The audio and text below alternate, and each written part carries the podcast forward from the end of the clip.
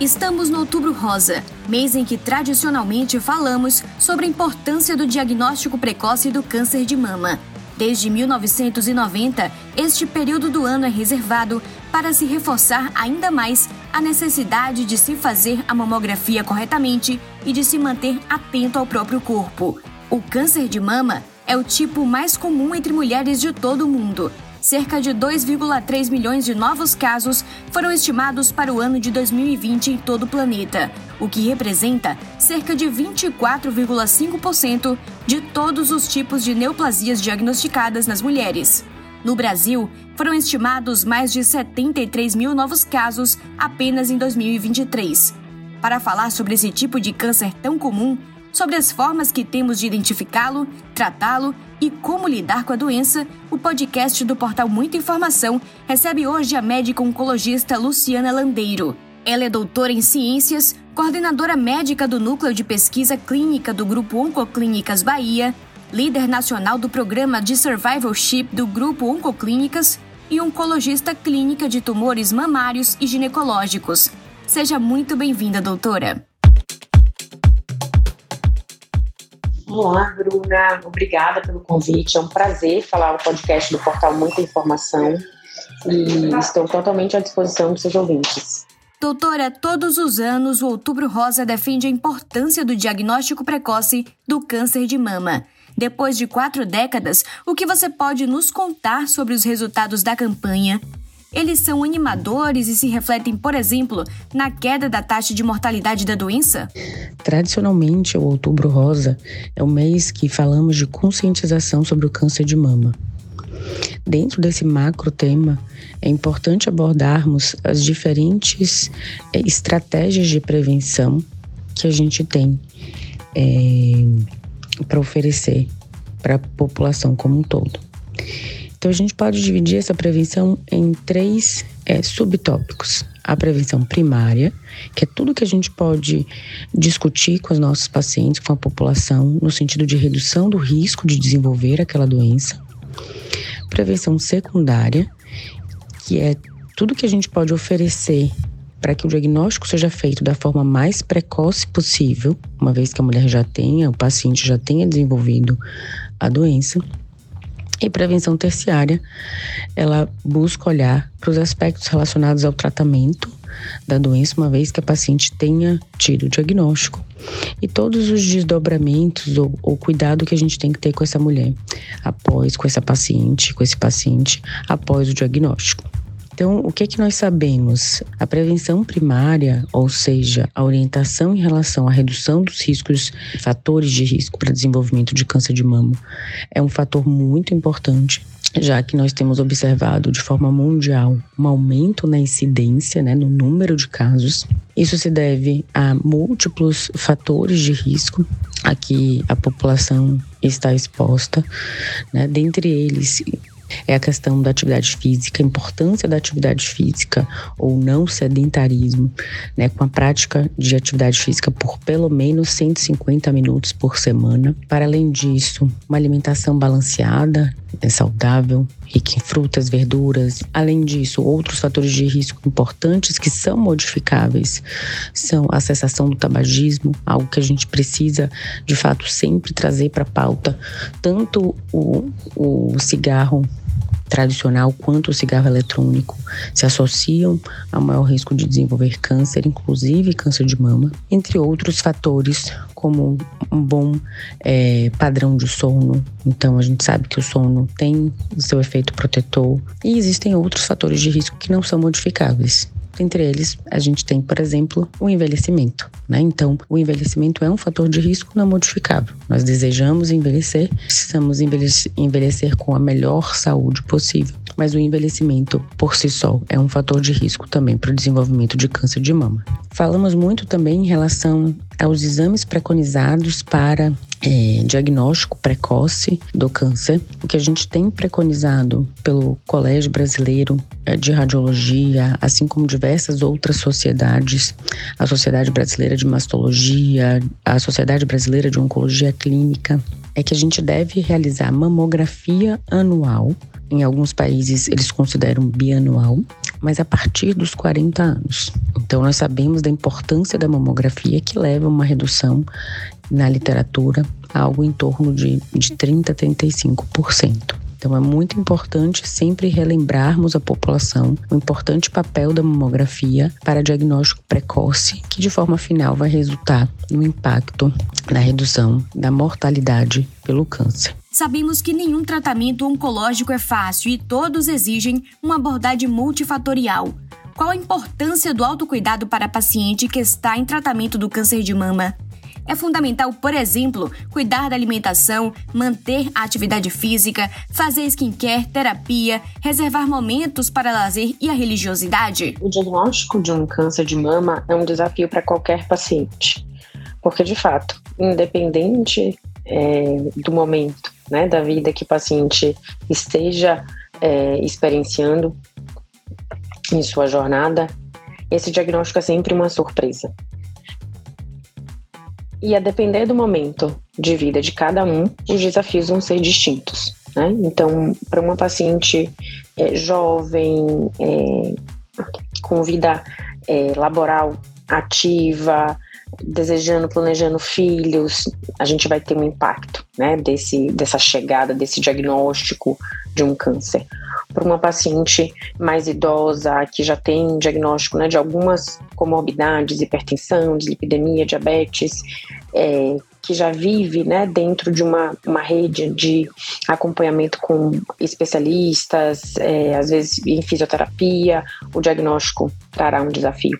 Então, enquanto equipe médica é, multidisciplinar, é muito importante que a gente olhe para essas características individuais de cada paciente, possa acolher né, os, os, os medos, é, mitigar é, os efeitos do nosso tratamento para que cada paciente possa navegar por esse momento de sua vida, né, de sua trajetória, da forma mais é, leve possível, né, entendendo que esse é um momento de, de grande desafio. Em geral, é muito importante que a gente aborde, é, portanto, com as pacientes, tudo que pode ser feito para reduzir né, as toxicidades, os, os efeitos né, do tratamento.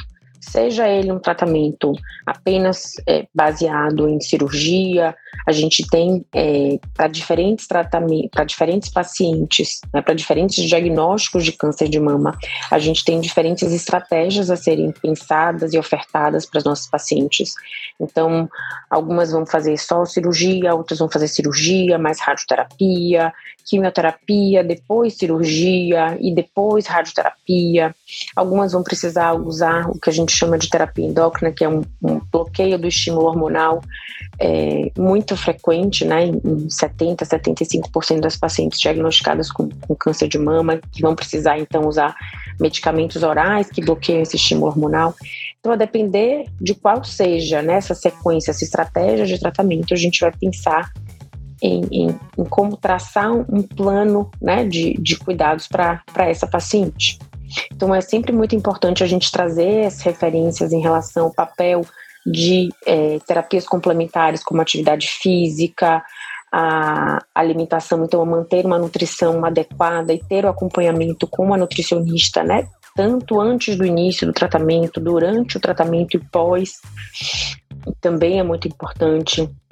A gente conta também com o time da farmácia clínica que nos ajuda né, a fazer o que chamamos de reconciliação medicamentosa, que é checar se a medicação nova que o paciente vai usar tem interação, né, ou pode interferir na eficácia das medicações que a paciente já fazia uso, checar qual seria o melhor horário de uso de, de cada das medicações para que a gente possa reduzir essa, esse risco de interação.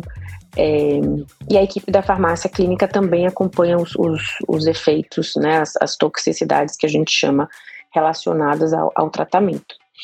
A equipe da enfermagem, ela também tem um protagonismo grande aí no, no cuidado das, das, pacientes diagnosticadas com, com, câncer de mama. A gente tem é, um braço da enfermagem, que é a enfermagem navegadora, que ajuda, de fato, né, a paciente em toda a, a, sua trajetória, a percorrer essa trajetória, como eu falei, de uma forma é, mais é, mais empoderada, né? Entendendo qual, qual o que vai acontecer em cada etapa é, e sendo também a paciente protagonista do, do seu cuidado, né? E essa interação sempre com a equipe médica fazendo toda essa gestão aí dos cuidados da, da paciente. Existem outras tantas terapias endócrinas que de forma é, habitual nós utilizamos para manejar as toxicidades enfrentadas pelas pacientes. Então, pacientes que enfrentam ondas de calor, por exemplo, a gente muitas vezes indica a realização de acupuntura. Pacientes que têm é, uma dor também, a acupuntura nos ajuda nesse sentido. A gente tem técnicas de mindfulness, de meditação, de yoga que nos ajudam na fadiga é, oncológica, né, que é a astenia, o cansaço que pode é, vir associado ao tratamento oncológico. Então, a gente tem uma diversidade aí de terapias complementares que ajudam essa paciente a, a, navegar né, por esses, esses novos mares de uma forma mais, mais leve, com menos, menos toxicidades. Ainda nessa linha, doutora, a queda de cabelo resultante do tratamento assusta muitas mulheres. No que consiste a crioterapia? Ela é indicada a todas as pacientes do câncer de mama? Que outros métodos podem amenizar o problema? A queda de cabelo é uma das toxicidades mais temidas, né, por boa parte das pacientes diagnosticadas com câncer de mama. E a gente percebe isso no consultório, né? Entende dentro do que eu falei anteriormente que para cada paciente, cada toxicidade, incluindo a queda de cabelo, tem um significado diferente, né, para aquele indivíduo. Então a gente precisa acolher né? O que é que representaria algo como queda de cabelo? Eu digo isso porque tem pacientes, por exemplo, que ao entenderem que existe um risco de queda de, de, cabelo já vem com a proposta de usar uma lace ou de usar turbantes, enfim. Então, é entender a individualidade de cada paciente, mas de fato é uma toxicidade muito comumente é, temida pelas pacientes e a gente tem já a disponibilidade, a alguns anos aqui no Brasil, mais de décadas é, fora do Brasil, da, do aparelho da crioterapia, né, que é um aparelho que tem uma touca que é conectada né, no, no, no, em todo couro cabeludo da paciente e ela tem uma conexão com uma fonte né, de resfriamento. Então, essa, essa fonte ela fica conectada à energia elétrica, então ela mantém a temperatura eh, de resfriamento constante durante todo o período do resfriamento. E esse resfriamento acontece, é iniciado um pouco antes do início da, da infusão da quimioterapia ao longo de toda a infusão da quimioterapia, né? Então, ao longo de todo o período que a paciente está lá na unidade recebendo a medicação na veia, né, venosa, ela vai estar conectada com, uma touca e após o término da infusão, ela ainda fica mais uma hora, em, em geral, com a touca para que a gente possa reduzir o risco de queda de cabelo. Como é que funciona isso? A gente sabe que o resfriamento do couro cabeludo ele leva a uma vasoconstricção, ou seja, uma menor chegada da quimioterapia nesses folículos pilosos e dessa forma então há menor risco de dano no folículo piloso e queda de cabelo. A gente sabe que o resfriamento ele leva também ao menor metabolismo nessas células, né? Então é, tem também esse racional desse efeito em relação à, à redução da, da queda de cabelo dizer que a crioterapia ela tem uma eficácia distinta de acordo com a quimioterapia que a paciente está recebendo, então ela não é igualmente eficaz para todos os tipos de tratamento. Existem alguns protocolos de tratamento que o risco de queda de cabelo, né, o que a gente chama de alopécia, é maior e a gente precisa sempre é, conversar com a paciente nesse sentido. Existem alguns protocolos que é, em que a eficácia é maior, né? Então a gente deixa tudo muito claro para a paciente para que ela possa tomar a decisão compartilhada com, com uma equipe, com uma equipe médica, equipe multi tá? Um outro ponto que é, é válido a gente mencionar que há uma, uma diferença também em eficácia de acordo com o fio do cabelo, Né? Então a gente tem alguns dados mostrando que o fio crespo é, tem menor eficácia com a utilização do, da crioterapia, ao menos nessas temperaturas né, que foram avaliadas e que são validadas. Existem alguns estudos em andamento buscando é, entender se a utilização de cremes né, para pacientes com cabelo crespo, o creme e depois a colocação da touca e ou né, um resfriamento um pouco mais intenso do couro cabeludo ajudaria, é, nos ajudaria a trazer uma eficácia maior para essa população de pacientes com cabelo crespo. Então, é, é uma área ainda de, de estudos, de investigação é, e que a gente entende que a gente precisa melhorar para que a gente possa ofertar também para essa população uma estratégia é, eficaz no sentido de redução do risco de, de queda de cabelo. Doutora, a oncologia vem evoluindo muito nos últimos anos com diversos novos tratamentos mais eficientes e com menos efeitos colaterais. Quais são os mais promissores atualmente para o câncer de mama? Nas últimas décadas, a gente tem avançado muito no entendimento das particularidades dos diferentes tipos de, de câncer de mama. E a partir desse melhor entendimento, temos evoluído no sentido de estratégias de tratamento mais específicas para esses diferentes tipos de, de tratamento e dessa forma a gente tem tratamentos mais eficazes com menor é, toxicidade, né, com um melhor perfil de tolerabilidade em relação a, ao tratamento. Então, eu acho que vale a gente mencionar a, a, a mudança né, nos últimos anos de tratamentos dentro do cenário de câncer de mama com a chegada dos anticorpos droga conjugados, né, uma classe de medicamento que conecta uma terapia-alvo a uma quimioterapia, então permite com que a gente possa entregar uma quimioterapia de forma mais específica para as células do tumor e aquele microambiente tumoral. Dessa forma, aumentando a eficácia do tratamento com um perfil, como eu falei, de, de tolerabilidade, né, de, de tolerância do, do, das pacientes, dos pacientes melhor. Então, acho que é, vale mencionar esses avanços, fora também um avanço da utilização de imunoterapia para um perfil específico de pacientes diagnosticadas com, com câncer de mama. Então, acho que talvez esses tenham sido dois dos, dos avanços grandes que a gente teve aí nos, nos últimos anos. A vacina está próxima ou ainda é uma promessa distante para este tipo de tumor? Eu acho que a gente ainda está muito distante disso.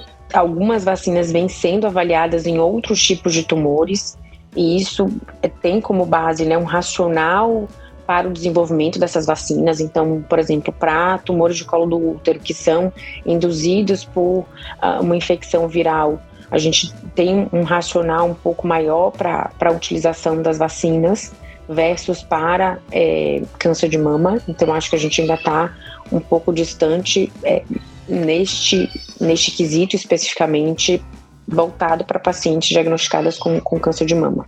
A terapia de reposição hormonal já foi vilã, depois se reabilitou, mas hoje ainda gera polêmica. Sabe-se que ela protege, por exemplo, a saúde cardiovascular da mulher após a menopausa, mas pode aumentar o risco de câncer.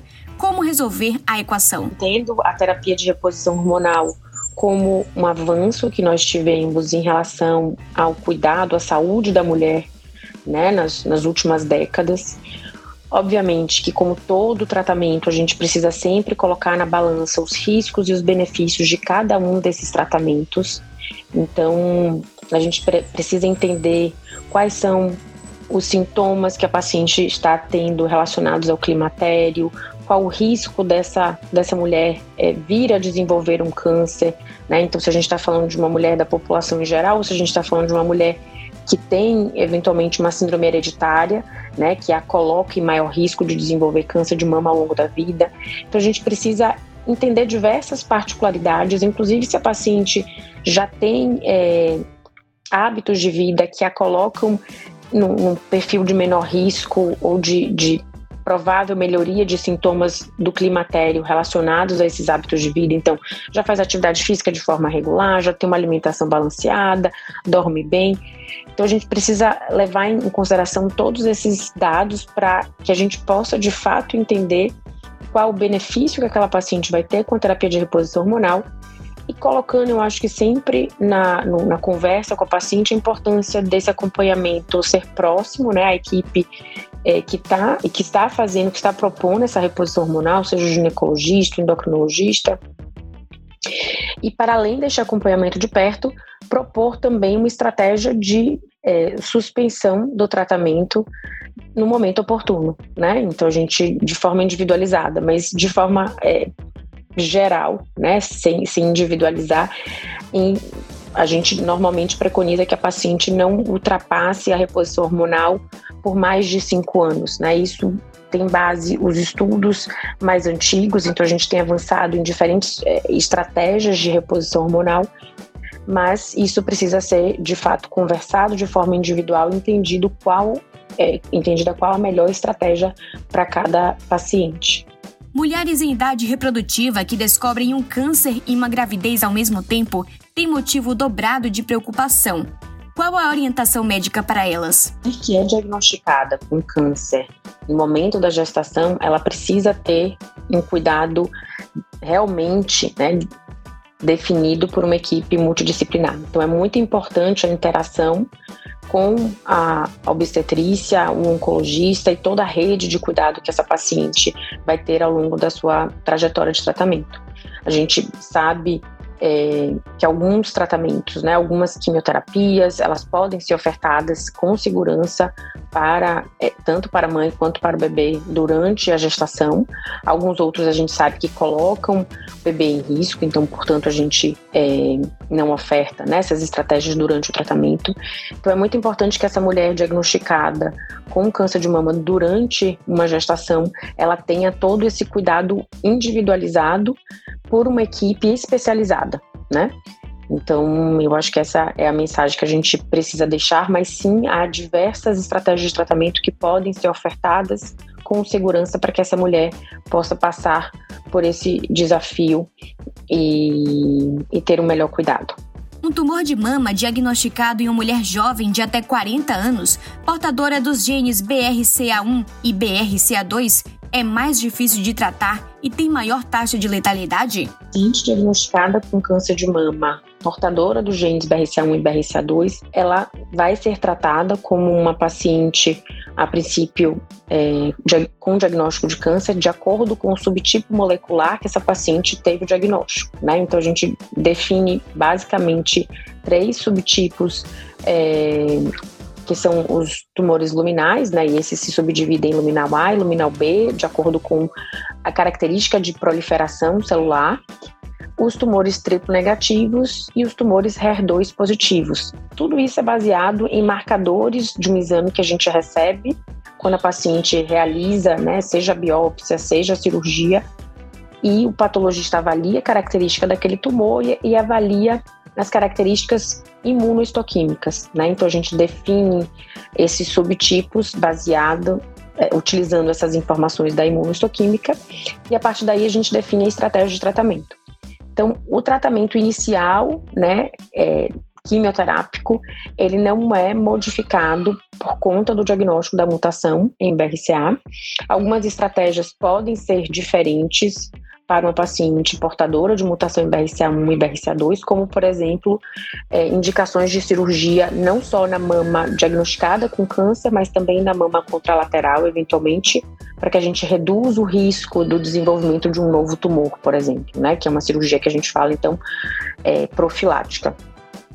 Isso cabe uma discussão individualizada no, no consultório, já que existem técnicas, né, existem formas de rastreamento é, mais intensivas para essa população, caso a paciente deseje manter as mamas, né, não fazer a cirurgia é, contralateral e uma cirurgia radical com, com retirada de ambas as, as, as, mamas.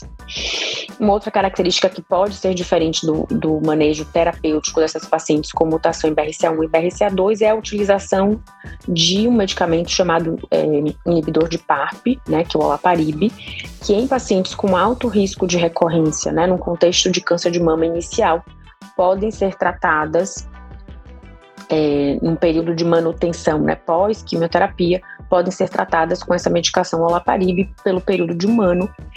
E o estudo que validou a utilização dessa estratégia é o estudo Olimpiar. Ele inicialmente nos mostrou um ganho em relação à sobrevida livre de recorrência, ou seja, de um, uma recorrência da doença, né, uma recidiva da, da doença, mas dados mais recentes do ano passado, nos, atualizados, nos mostraram também um ganho sobre a vida global. Então, uma estratégia definida como padrão ouro para essa população específica de pacientes com câncer de mama inicial, doença de alto risco, portadora de mutação de BRCA1 ou 2. Por fim, doutora, dentro do espírito da campanha do Outubro Rosa, deixa uma mensagem para as mulheres que gostariam de ser mais atuantes e adotar um estilo de vida capaz de ajudar a prevenir a doença. Então, para a gente encerrar, acho que é importante resumir um pouco né, do que, que a gente tanto fala no dia a dia, no, no nosso consultório, com as nossas pacientes, em relação a fatores de risco para câncer, né, já que tantas chegam perguntando quais os fatores de risco, o que é que levou ao desenvolvimento né, daquela, daquele câncer e daquele diagnóstico. E o nosso papel aqui é informar as pessoas para que elas possam dentro das suas realidades, né, buscar um estilo de vida saudável. Né? Então, atividade física de forma regular, eu tinha mencionado anteriormente, mínimo de 150 minutos por semana, uma alimentação é, bem balanceada, rica em frutas, verduras, legumes, fibras, é, pobre em processados, embutidos, bom padrão de sono, é, bebidas alcoólicas com muita moderação, então mínimo possível, cessação de tabagismo. Eu acho que são esses os principais fatores de, de risco conhecidos. Existem alguns estudos associando desenvolvimento de câncer à exposição à poluição. Começa a ter que parar realmente para pensar é, mais sobre, sobre essa exposição é, diária né, nos centros urbanos. Então, acho que é, é isso, de uma, de uma forma resumida, que a gente tem que deixar de mensagem um estilo de vida saudável que faz com que você tenha uma redução de risco de várias doenças, né, não só o câncer, inclusive que te traga uma melhor qualidade de vida. Esse foi o nosso bate-papo com a médica oncologista Luciana Landeiro, falando sobre Outubro Rosa e sobre o quanto ainda precisamos falar sobre o câncer de mama. Muito obrigada, doutora.